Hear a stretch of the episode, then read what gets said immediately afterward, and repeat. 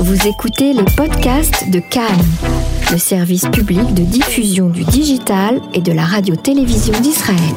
Bonsoir à tous. Ce soir, nous allons parler d'un nouveau partenariat tout à fait exceptionnel, puisqu'il s'agit d'un partenariat entre la toute petite principauté de Monaco et l'université de Tel Aviv. J'ai le plaisir d'avoir avec nous en ligne pour en parler François Elbron. Bonsoir, monsieur Elbron. Bonsoir. Alors tout a commencé il y a deux ans, je crois, par un symposium qui a été organisé sur le thème de, l'environnement. Et puis depuis deux ans, eh bien, les liens se sont tissés et, beaucoup rapprochés entre l'université de Tel Aviv, cette université euh, qui présente énormément euh, d'instituts de, recherche et de, start-up, et la principauté de, de Monaco qui euh, donc s'est unie à, à l'université pour lutter contre la pollution. Est-ce que vous pouvez nous raconter un petit peu les tenants et les aboutissants de de ce nouveau partenariat Oui, tout à fait. Cela a commencé il y a plus de deux ans, comme vous l'avez rappelé, euh, et organisé à l'initiative d'Agnès Goldman, qui dirige les Amis francophones de l'Université de Tel Aviv. Et qu'on salue d'ailleurs. voilà, et qui connaissait bien le prince Albert II de Monaco, puisqu'elle l'avait aidé il y a une vingtaine d'années à monter le Festival international de Monaco. Elle a organisé une rencontre avec le président de l'Université de Tel Aviv, Joseph Klafter, à l'époque, moi-même et le vice-président de l'Université de Tel Aviv, Amos Elad, mais aussi la, la déléguée en France de l'Université de Tel Aviv, Daniel Chemoul. Et nous, sommes, nous avons tous été reçus par le prince à Monaco, avec l'idée que le prince de Monaco, Albert II, comme son grand-père Albert Ier, était, un, était passionné par l'océanographie, par la protection des océans et plus particulièrement évidemment la protection de la Méditerranée. Mhm. Et à l'université de Tel Aviv, à l'école porteur euh, de protection de l'environnement. Il y a des océanographes très connus, il y a aussi des gens très qualifiés, des professeurs très qualifiés pour la lutte contre la pollution de l'air, mais aussi de l'eau. Et donc, nous avons décidé, suite à cette réunion, d'organiser un symposium qui a eu lieu en décembre 2017, donc il y a presque deux ans, à Monaco en présence euh, du prince de Monaco. Ensuite, il y a eu un dîner avec le prince et les amis de l'université de Tel Aviv, beaucoup de gouverneurs de l'université de Tel Aviv venus d'Israël, mais aussi d'Europe et des États-Unis à dîner. Mhm. Et puis, euh, deuxième étape, en juin 2018, donc un peu plus d'un an, le prince Albert II est venu pour une visite privée sur le Absolument. campus de l'université sur le campus de l'université de Tel Aviv, où il a reçu un docteur honor- honoris causa.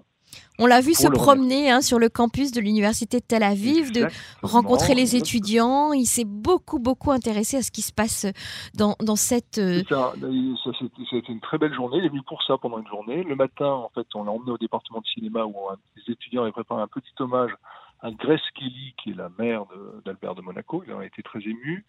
Après, on a déjeuné avec les étudiants, euh, donc une table d'étudiants un peu mélangée. et il a beaucoup apprécié. Et enfin, l'après-midi, il a passé toute l'après-midi au euh, département euh, de, de protection de l'environnement où il a rencontré des professeurs, euh, notamment le professeur Colin Price qui di- dirige le département et qui mhm. lui a expliqué toutes les actions euh, entreprises par l'Université de Tel Aviv pour lutter contre la pollution et toute la recherche sur ce sujet.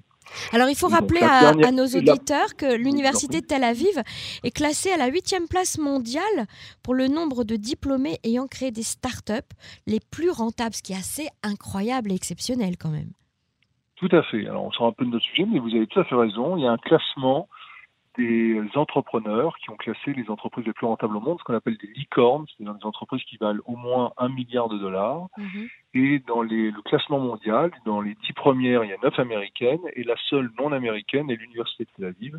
Parce que, comme vous le savez, euh, à l'Université de Tel Aviv, il y a un véritable écosystème où il y a de la recherche fondamentale, il y a de la recherche appliquée, mais il y a aussi une excellente école de management, Mhm. euh, qui euh, la Color School of Management. Et donc, beaucoup des anciens étudiants ont créé des entreprises assez remarquables, les plus connus étant ceux qui ont créé évidemment Waze, qui étaient tous les deux des diplômés de l'Université de Tel Aviv. tout à fait. Non, je, je rappelais ça parce que en fait, euh, on imagine que, que, que le prince Albert II de Monaco a été très impressionné justement lorsqu'il a visité l'université de Tel Aviv en 2018 et que ça a certainement contribué euh, eh bien, à ce rapprochement, à ce partenariat, euh, à ce- sur tout cette initiative. Vous avez tout à fait raison. Euh, il a vu que c'était une excellente université de rang mondial, avec des domaines de pointe, et notamment euh, tout ce qui a trait à l'environnement. Et donc, il a accepté de parrainer euh, le colloque qui a eu lieu tout récemment. Là, c'était le 9 septembre à Monaco. Mhm. C'était un colloque euh, où il y avait énormément de monde. et Lui, il est resté pendant deux heures.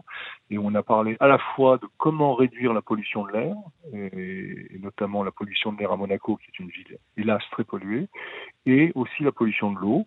Et avec deux exemples, un, partenariat très actif. Donc à nouveau, le professeur Colin Price a fait, a fait une très belle présentation sur comment notamment baisser la température des villes en période de canicule. Et il a montré euh, ce que tout le monde sait, mais lui, il l'a montré scientifiquement. En plantant des arbres, on peut réduire la température de 3 à 4 degrés. C'est pas négligeable. Mhm. Et euh, il faut planter plus d'arbres à Monaco, comme à Tel Aviv, comme en Israël d'ailleurs. Ça, Israël le fait depuis longtemps. Et il y avait euh, un docteur océanographe de spécialiste de biologie marine, qui s'appelle Lucille Cortial, qui travaille à à, Monaco et qui nous a présenté euh, tout son travail pour lutter contre la pollution plastique en Méditerranée et sur lesquels il va y avoir un vrai programme de recherche. Alors, tout ça a été rendu possible grâce à un philanthrope israélo-monégasque, euh, Aaron Frankel, qui est un ami de l'université de Tel Aviv, un ami du prince, et c'est lui qui en fait finance la recherche et ses travaux. Et, euh, et c'est lui à l'initiative euh, de cette cérémonie et de ce temps passé. Euh, et même à partir de là, il va y avoir des mesures assez concrètes et de la recherche très concrète dans tous ces domaines. C'est-à-dire qu'en fait, vous avez trouvé le philanthrope, l'investisseur, j'ai envie de dire, parfait, idéal pour, ce, pour ce projet.